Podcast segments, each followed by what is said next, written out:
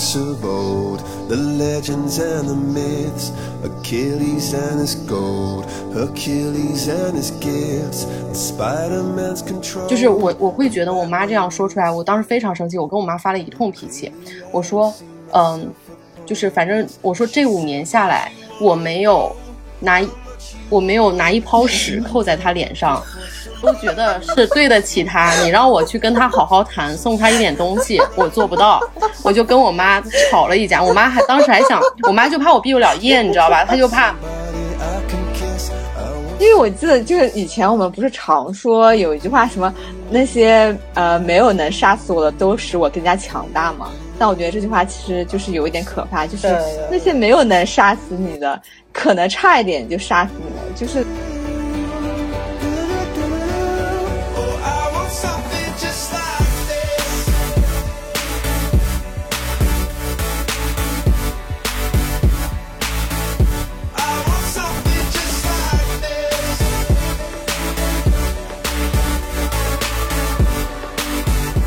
但在在这个过程里面，就是平台一定要确保这个流动，就是一直有新的人能够进入，能够能够填补这个空缺，但同时又又不能就是 OK 就是出价太高给这个这些高的主播，让让他们觉得就是我是不可替代的。其实它它是一个就不断流动的一个。哇，听起来很像互联网，这就是这就是互联网的模式，人力管理、人力资源都是这样子的。对 就是互联网管理我们这批人也是这么管理的。对。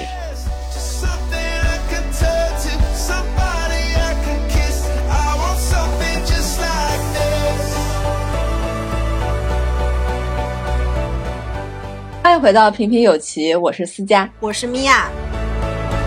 所以，所以我其实挺，因为我感觉今天聊到现在，我我我我觉我觉得瑞希那边好像属于还是比较 平和就是比较整个博士期间比较轻松，比较听起来特别的对，啊都对比较 chill up 那种感觉。呃所以我很我很好奇你你会怎么去回答我们今天准备的有一个问题，就是博士最惨能惨到什么程度？就是你读博士期间的至暗时刻。我我觉得我博士期间至暗时刻不是博士本身造成的，但是我之前从来没有想过自杀这个事情，但是我有时候就是突然脑子里就会冒出个念头，就是就想死的那种感觉。就到那个时候也很震惊自己为什么这么想。就有的时候就是一方面是就是研究本身的性质，像瑜伽说的，就是这个研究本身就是就是就是有这种就是长时间的，就是得不到反馈或者是负反馈，就你不知道你在哪，嗯然后什么时候能结束，嗯什么时候嗯你这个项目就算你最后有一个明确的点说哦，就让它流产也可以，但是就是就你你完全没有方向感，就在就在一个无人区里面，然后然后你是你是自己一个人在在那个地方，呃，那其实其实导师给你的给你会有一些指导，但是很多东西还是你自己一个人去面对，就是就这个这个东西，我觉得是有点反人性的，就好像什么，就好像比如说，嗯，就是有一种怀孕的感觉，就是你怀孕了，然后因为因为你天天你就这个东西，精神压力是天天天天在对不对？你这个这个瑞希的这个这个这个形容词是我第一次 听说一个男人跟我说这就像一个怀孕的感觉，哦我就觉得非常的新新奇。对你是怎么知道怀孕的感觉 这？这这不是这不是我说的，我要我要纠正一句，这个这个说法不是出自于我，啊是是柏拉图，是你看到了一个书里对对，柏拉图他会，柏拉图他会说，就是你有一个思想，它就好像怀孕一样，就是你想你想把它给生下来。我我我说为什么很像，就是就这个东西就是天天天天压着你，你如果一天不去想这个事情，你可能一两天你马上就会变得生疏，就是就感就感就感觉这个思路会会断掉，就是就是你几乎是一直都在想这个事情。就好像有个有个有个宝宝，就是在你身体里一样，就是每天会会给你很多的精神压力。但是呢，问题是你又不知道你什么时候可以可以把它给生出来，就是它它什么时候会流产。我我我作为一个准孕妇，现在真的想跟你说一句，你真的很懂？我。可是我觉得怀孕的话，不是至少还知道是十个月的时间。我应该说柏拉图很懂对呀、我这就是区别。我就觉得比怀孕还要惨。柏拉图就你你十个月之后，你不知道你最后是不是什么时候就流产了，是吧？你十个月之后你还不一定能够生下来，就是你你这个是不是怀？对 你你这个是不是一个就是就是真的可以能够但它但它又是你不能控制的，因为它是在你体内，所以你被动性的就是被迫的，你必须每天要去担心它的安危。这种交这种是没有办法的，就是你没有办法把它清空。因为因为就是你不知道你在哪，就是你是不是我是不是应该把这个东西给断了，是吧？就很多人不会选择的，就是其实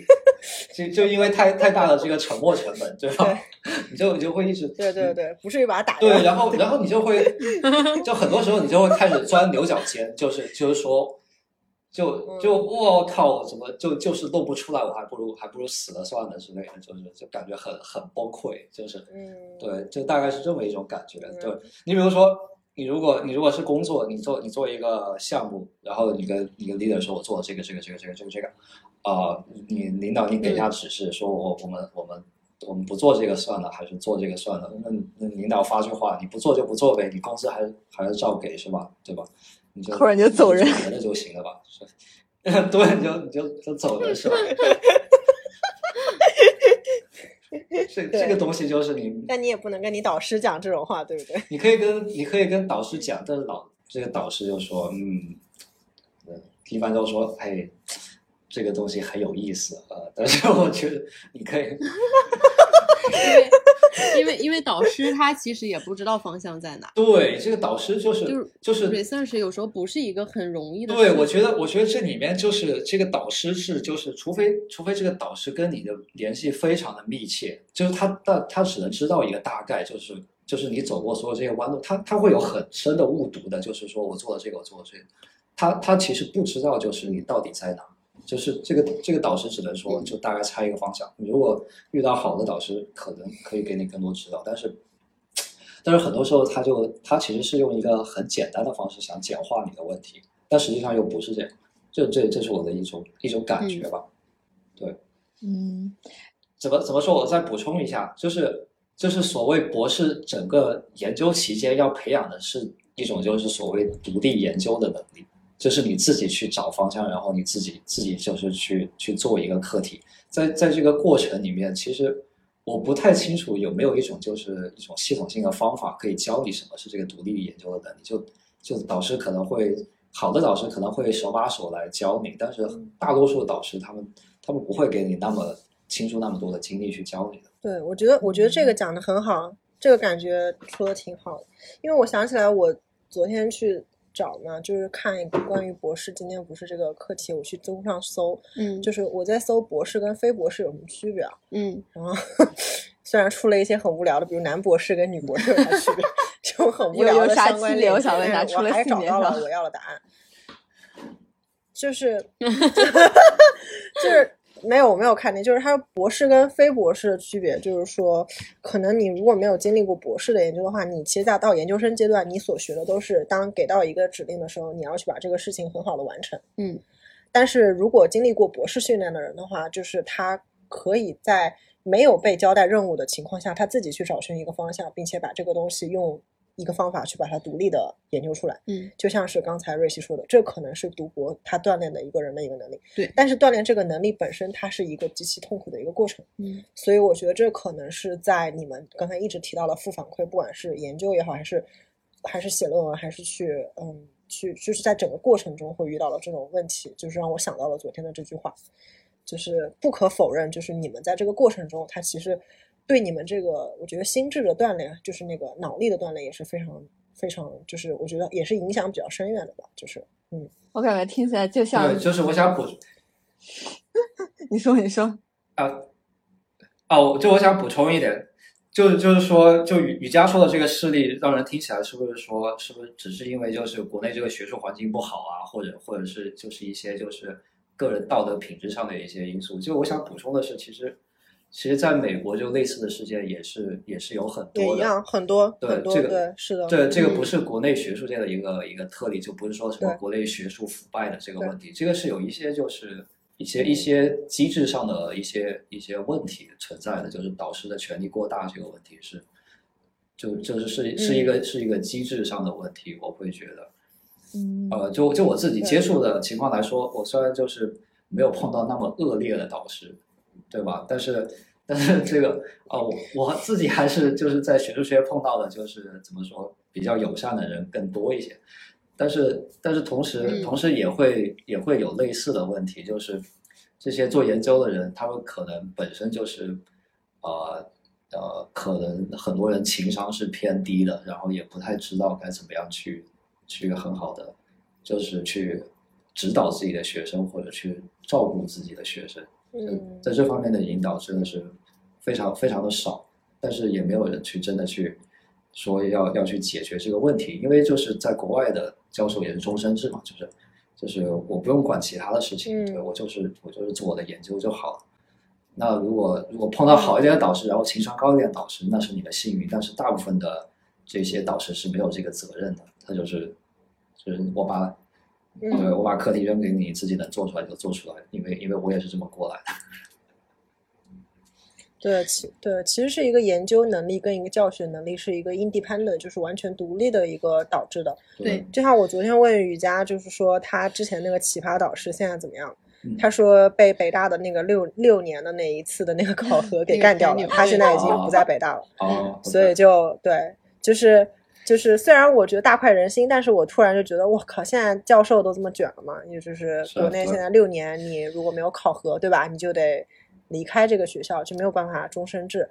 现在都不是，现在都是这种考核。然后我就说，我就说那考核什么呢？会考核就是这个人的教学能力什么的嘛？然后雨佳就跟我说不会，嗯他说还是考核这个人他的发表论文的嗯篇数啊，包括做这些研究。所以就跟就是我觉得跟瑞希刚才讲，那我觉得中美现在的情况可能博导他们都会存在一个问题，就是他们不一定 coaching，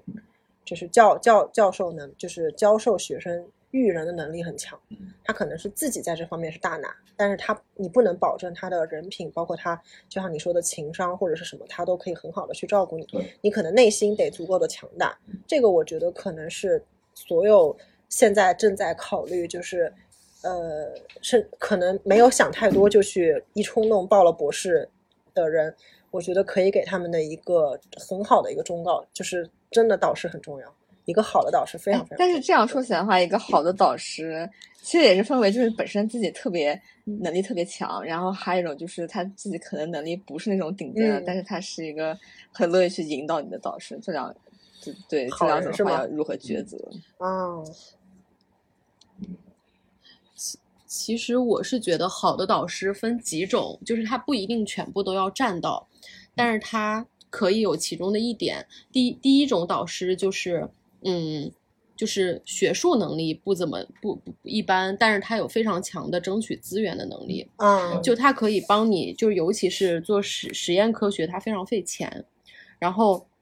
就它可以让让学生没有后顾之忧，就是你学生你愿意去做你的研究，你想做什么，我能够支持到你什么，然后你之后你你只要做的还可以，你想呃那个。出国读博后，或者是呃去去更好的一些一些地方，更好的一些导师组里去读博后，我可以给你这个支持。然后这是这是一类导师，这这类导师一般他的那个情商比较高，他会拉资源，然后他他其实就像是一个小的一个创业的一个 group 一样，然后就是他会帮这个 group 争取到就是类似一个商务或者是什么的这种这种这种，或者是在这个学术界，他还是有一定的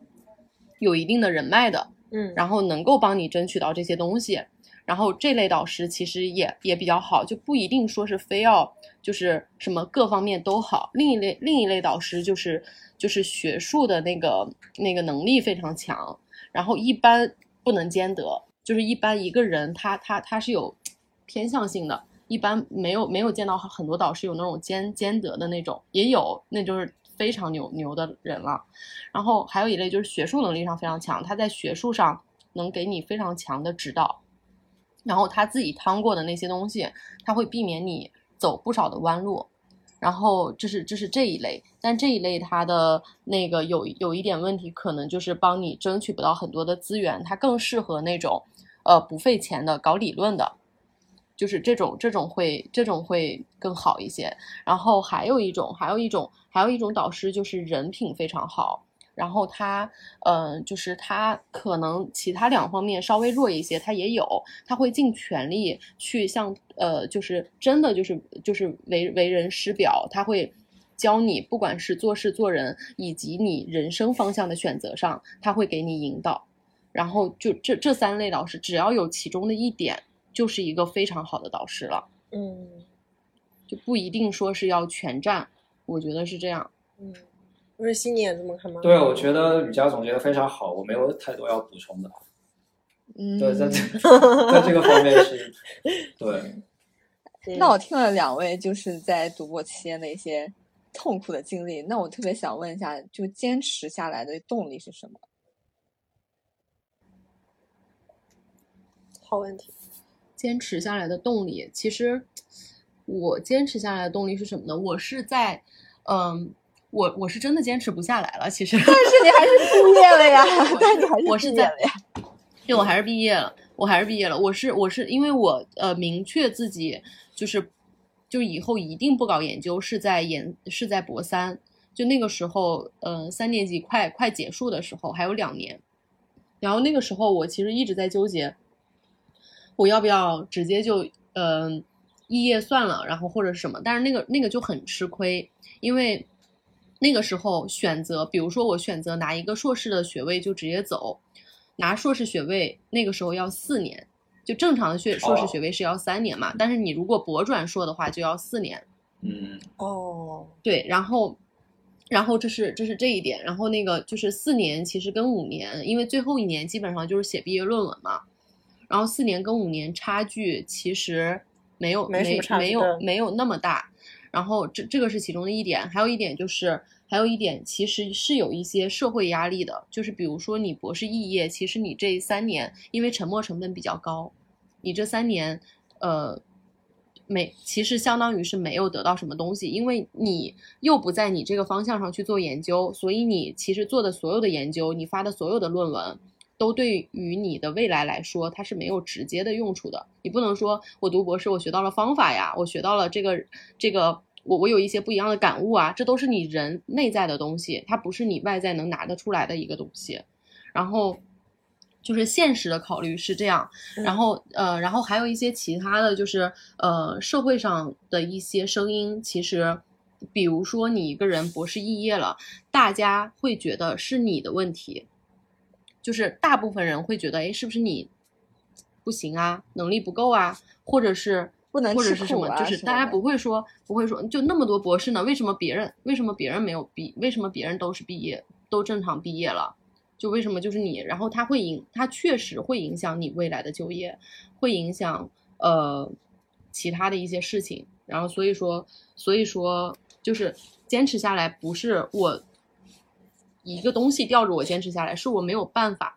是我没有其他的办法，我要不就是坚持下来，要么就是被迫，就是因为我又不愿意，我就非常拧巴，你知道吧？我又不愿意，我我听下来的感觉，我又不愿意就是有一种求着，我又不愿意生活所迫的感觉，是不知道为什么，是有一点这种感觉，就是是现实没办法，现实现现实没有没办法，就是我我又我又不愿意说，就是在读博的过程中去妥协，比如说有一些我认为我对的，我会坚持，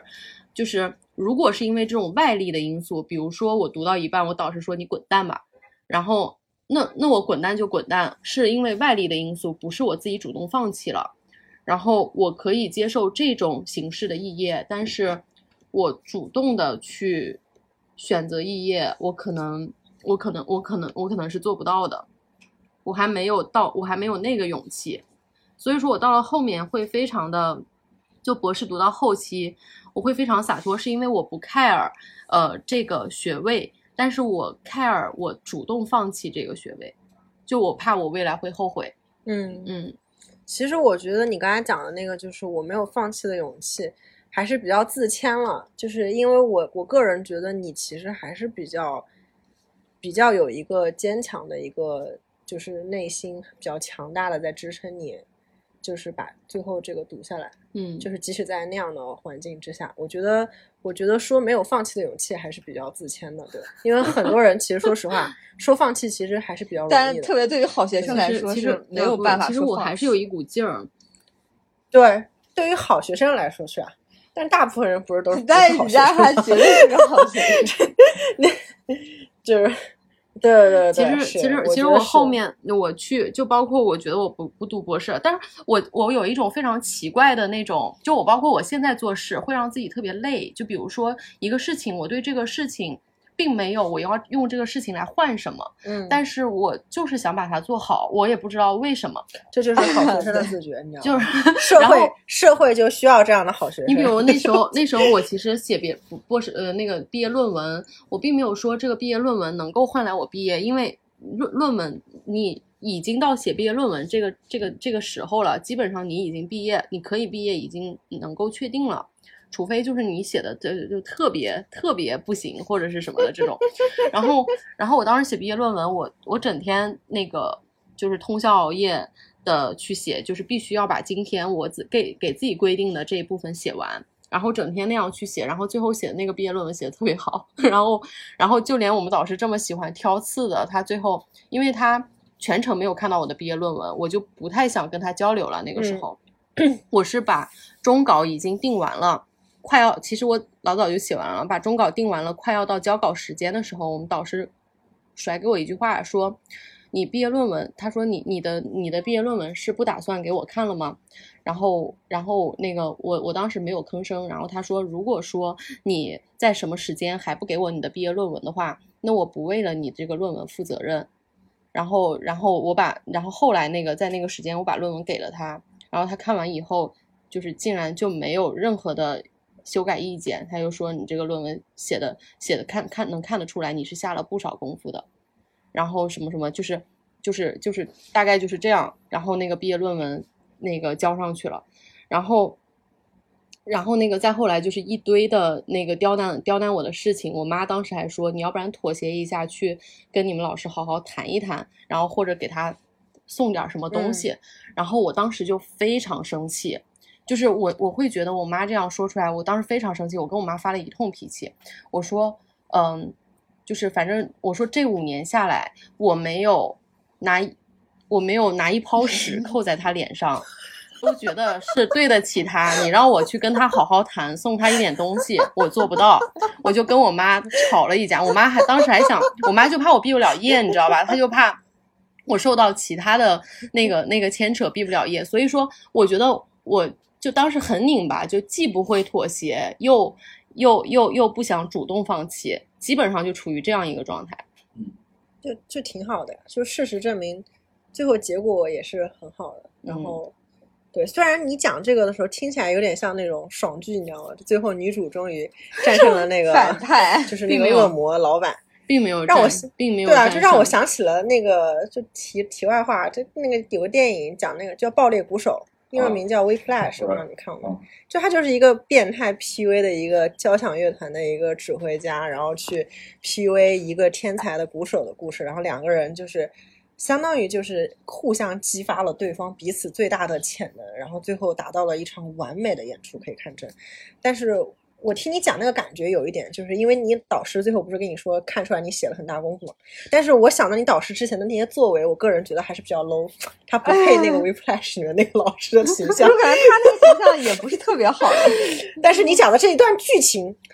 对你讲的这段剧情是比较燃的，你懂吧？就是就是今天整体听起来是比较燃。最燃的剧情应该是我在这个科研领域特别牛逼，然后发了一篇 什么 Nature 还是 Science 甩在了他脸上，然后不给他加通讯，也不给他加那个作者的名单。最燃的应该是这个，然后最后甩下这个扬长而去，这才是最燃的好吗？不不，我觉得你那个甩五千块钱已经，我也觉得，我也很想甩多少钱甩甩我。钱老板脸上，我没有钱甩不起，我操！我真的，我真的特别想甩在他脸上，我甩不起，哇塞！哎呦，我觉得太太那个了，那那一段我已经觉得很燃了，有有点马，有点那种小说的那种，有爽文的感觉了，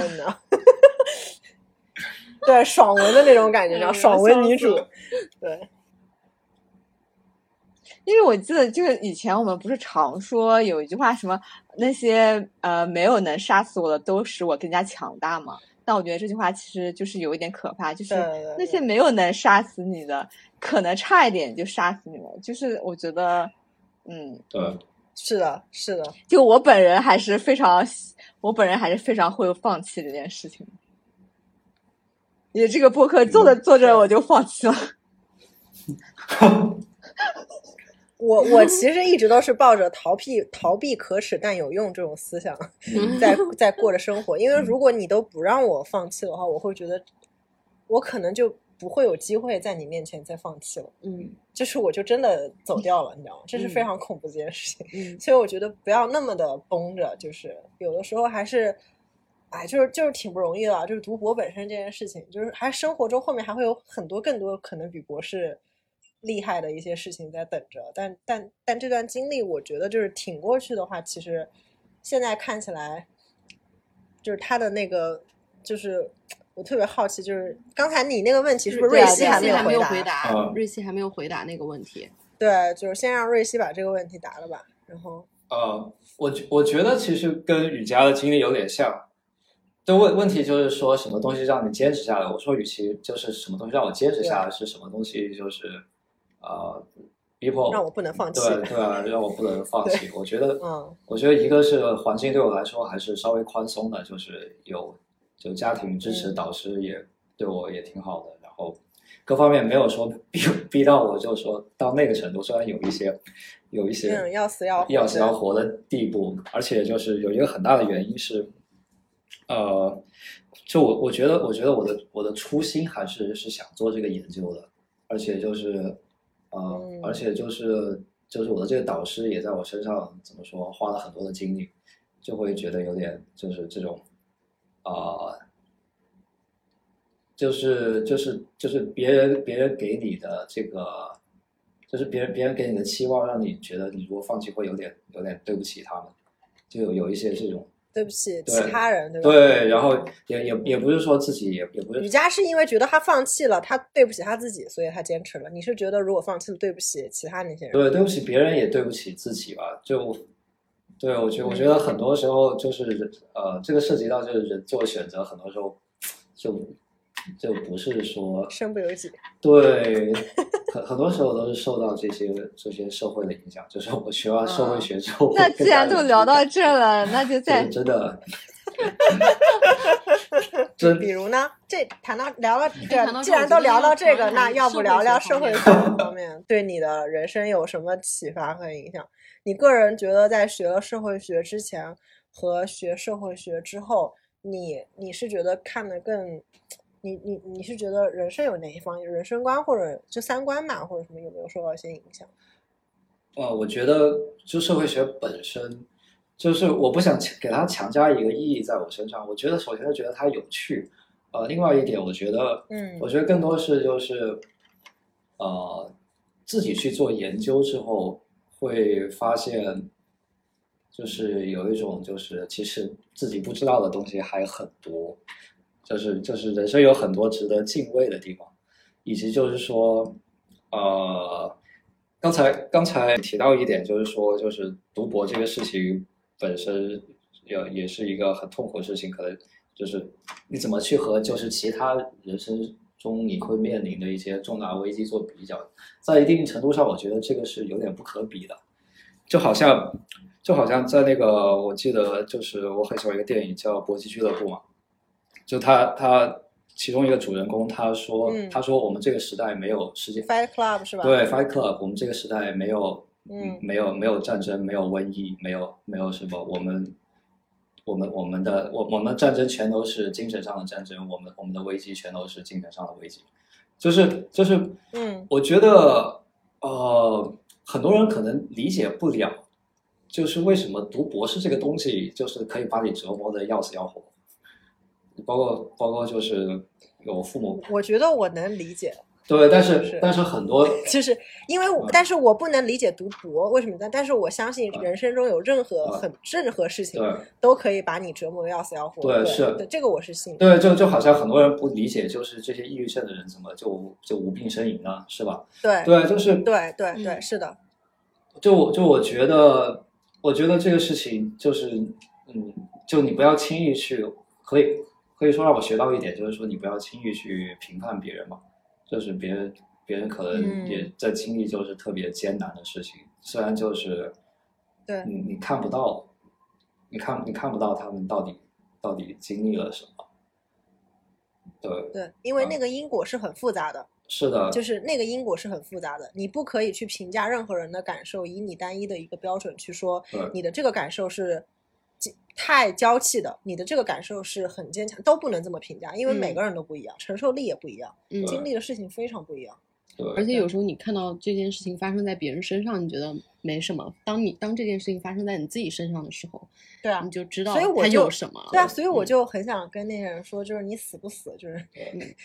他不要觉得好像这个事情对于我来说，然后就觉得好像我在我在危言耸听吓唬你，嗯就是我我就是非常正常的讲一件事情，就像如果今天录完这期，有人说啊，那我觉得我在北大读博士的时候感觉还挺好的呀什么的，就肯定会有人这么想。那那我只能说啊，你很幸运，对吧？嗯你这个人很很好，很幸运。嗯但是你不能就此就说啊，我一定是一个比就是瑜伽要强要坚强很多的人，一定是什么他性格方面有什么问题，所以才，我觉得这本身就是有问题的。嗯对，嗯，是，这和指责一个被强奸的人说你肯定是穿了不适当的衣服，啊所以那天才遭受到了这样的待遇，是一模一样的指责。我认为这两者是一样的行为。对，对，我觉得另外一点就是可能可能有点就是有点有点有点有点相反的意义，是让我心态更加平和了，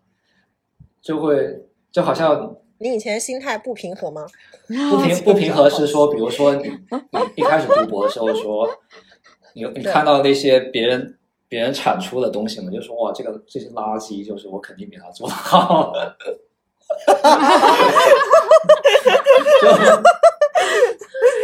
就最后你发现，就是你搞来搞去，你发现你你就是到最后，你可能看起来这么简单的东西，你就是搞不定，你就是有有那种就是有那种就是呃那雨佳呢？虽然这个给了你很多痛苦的经历，那有没有一些觉得值得回味的人生感悟？没有，值得 回味的人生感悟。斩钉截铁。我替我替但我感觉替雨佳回答了。我觉得哎我，但我感觉他经经历过那个博士生活之后，在这种高强度的互联网工作下，也能坚持的下来，并且觉得没有那么难以坚持。不是我，我能够坚持的下来是能够坚持的下来，但是我觉得我并不，我并不赞赏这样的强度，而且我觉得一个人的人生，其实说每一个人每一个人的人生都是需要很多很多的自己的，就是他不能考，就是不能说我就是一个工具人，我我是一个工具人的时候，我其实不是自己。然后我是觉得每个人的人生都应该分一定的比例给自己，然后，然后可能大家在不同阶段的选择吧。我现在能够，呃，在互联网行业或者是这种比较高强度的工作下坚持下来，是因为我可能给自己想就想明白自己这个阶段可能就要在这个地方，嗯、去。去积累一些，不管是工作经验也好，还是还是还是财富也好，然后都需要，都需要，都需要在这个阶段去积累。但是这一定不是我一辈子的一个一个最终极的一个目标。然后我觉得我我还是非常非常需要个人的时间的。这个时间用来，不管是提升自己，还是说去看这个看这个世界，还是说看什么，我都是都是就是都是需要的吧。只是它不能，它它可能在这个时间刚好不能不能兼得而已。我想思佳他其实想问的是，你现在之所以能够承受九九六这样的高压生活，嗯因为毕竟上一期 我讲了整整 N 期，就是在控诉我是怎么如何被九九六赶出来这个行业的，嗯就是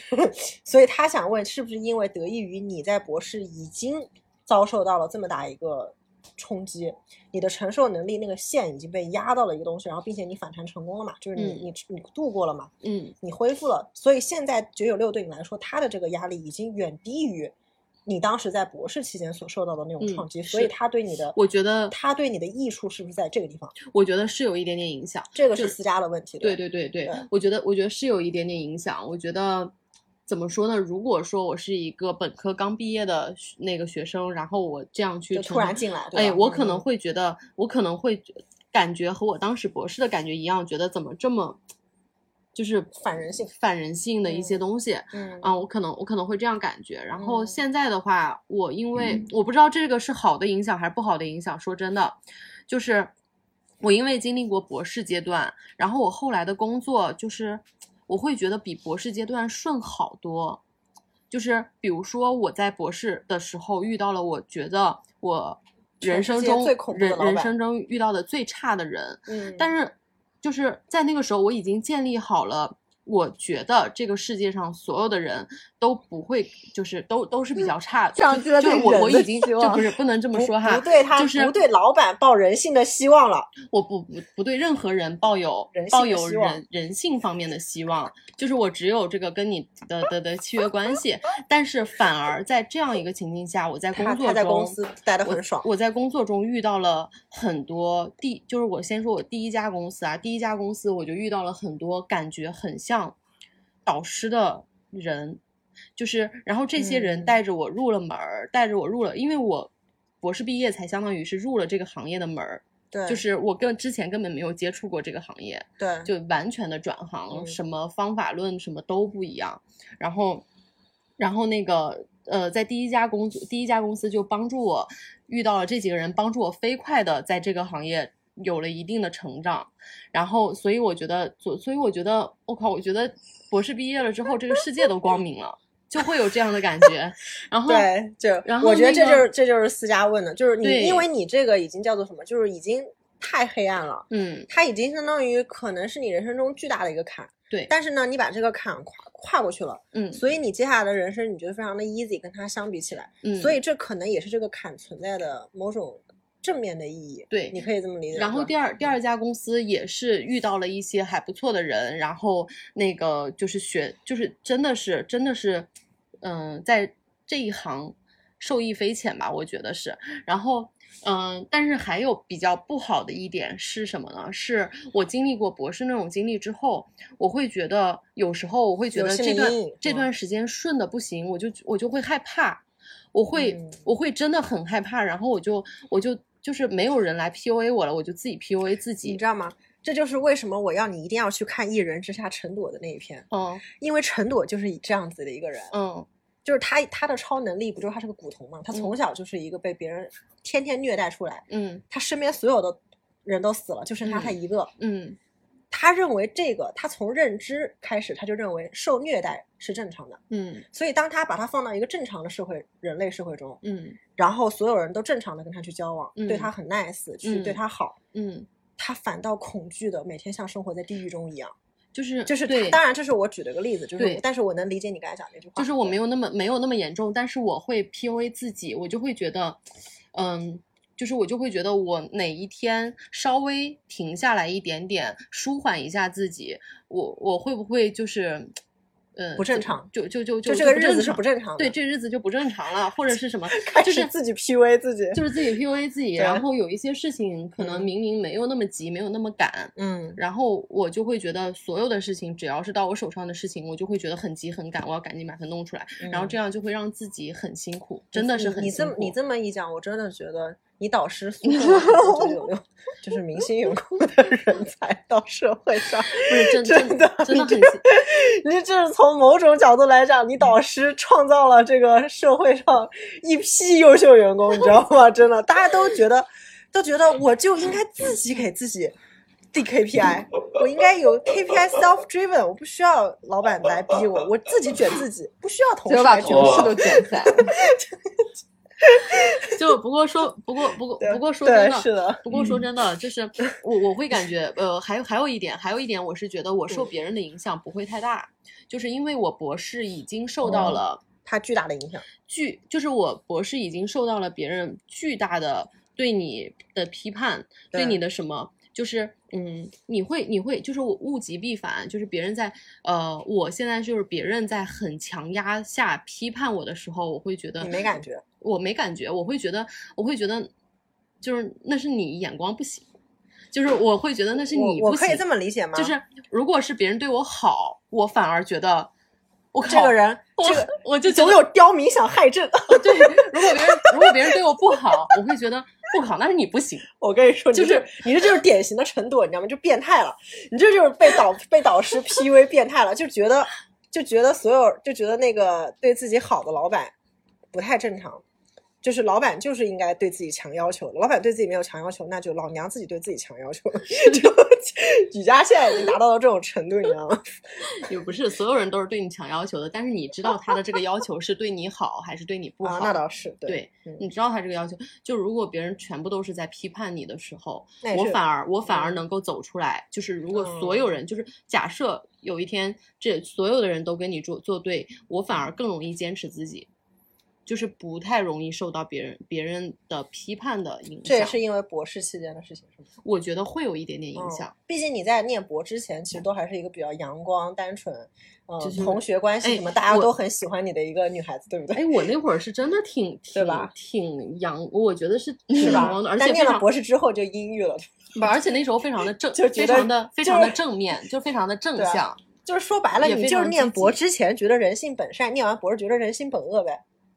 也不也不能反正现在这么说，反正不简单，就不是不是一个嗯非黑即白的东西。明白明白，嗯大概就是就是对他没有像以前那样子那种理想化的心态去看，没有对吧？就比嗯较现实，嗯，这也挺好的。就就就因为读了个博以后，我觉得有得到了像是被社会毒打的经历，我我我是这么总结到。那瑞希，你现在是在读嘛？就是还没毕业，但是但是也快了，是吧？那你那你觉得就是呃，读博读到现在，呃，他给你带来的最大的一个益处是什么？最大的益处。呃，之前对之前说的就是让自己心态稍微平和了一点，然后我觉得独立研究的能力这个事情，就是呃对我来说还是非常有益处的。就是嗯，就是就是说，你遇到一个问题，你你不会慌，啊、然后你也不需要就是去寻求别人的反馈，你会你会自己主动的就去就去就去想，我应该就是找个方向去、去探究它，就是就自己想办法去解决。我我觉得这个是一个很大的益处。那那你那你现在就是呃，像你学社会学、研究互联网这方面，就是你你有什么就是你自己这方面想聊的，就是你特别感兴趣的方向？我的研究刚刚开始，但我觉得就是很有意思的一点，就是当我接触这些互联网平台以及他们背后的资料之后，就是我发现，就是它他的这个公共形象和他实际上的影响力，就是就是会有很大的一个差别。然后我对于就是他之后的方向会会很感兴趣。你比如说，实际上在谷歌，在美国就是像谷歌和脸书，就是他们实际上就是操纵着就是全美国最大的一些一些游说的政治游说的一些一些团体，就是竞选，他们会投入很多的竞选资金，就是呃去去能够就是帮助就是自己想要的人当选，然后包括一些政策上的一些倾斜啊，对于他们来说，就他们不是一个就是大家想象的那种类似党鞭这样子的工具，对吧他们不是大家想，就是不是大家想象的那种，就是我我是一个什么，就是一个中立平台，就是我简简单单的互联网对像司，然后我只是简单的一个搜索。对，像是是我们我们是一些什么 geek，我们就就是想就是什么就是改变世界什么的，就他们他们对于这个就政治的摄入是非常之深的，那就那就在中国的互联网平台这方面就更加不用说了，就我们都知道最近发生的一些事情，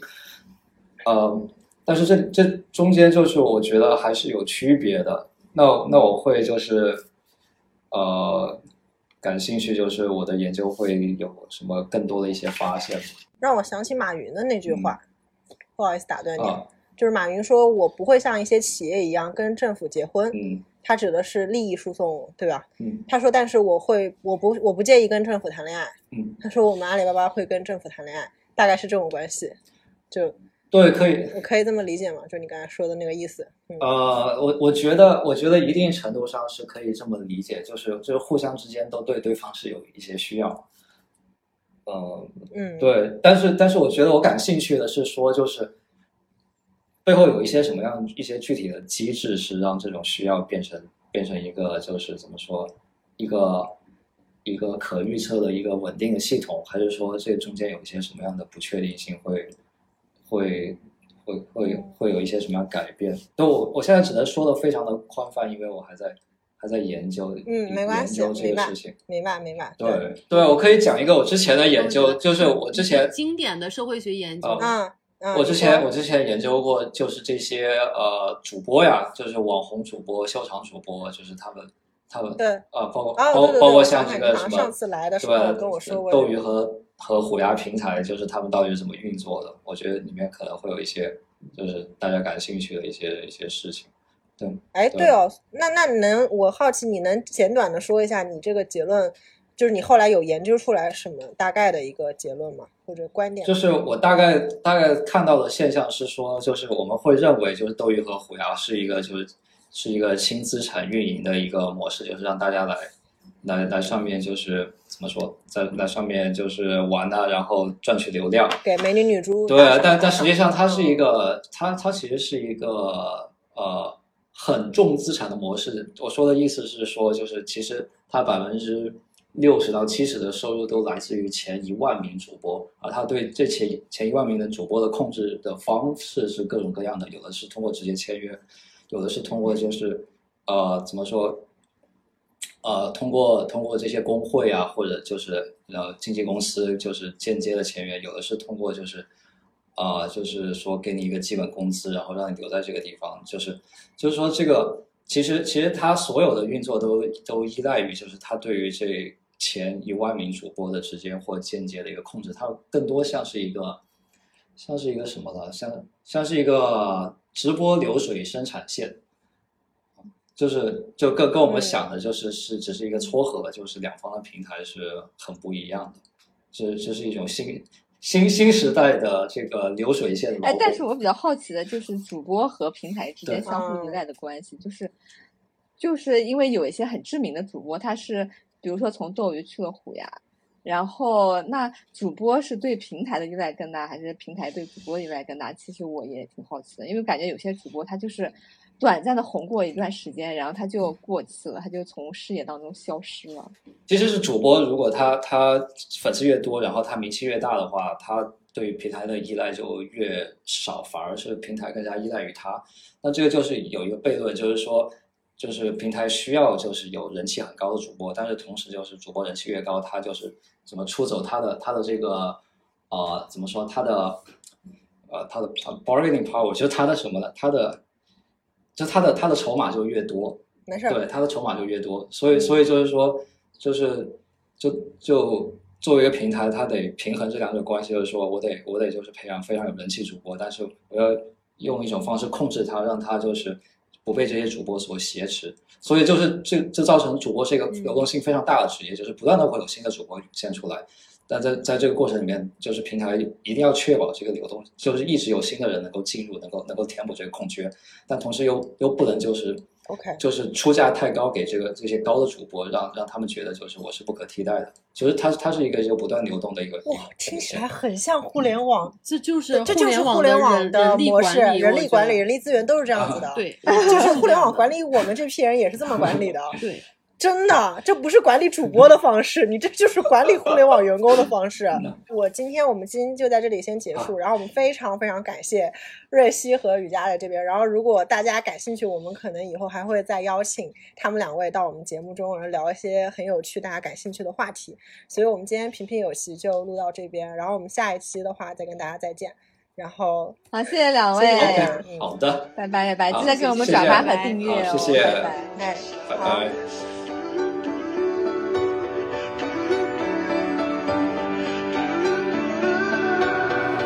Where'd you wanna go? How much you wanna risk? I'm looking for somebody with some superhuman gifts, some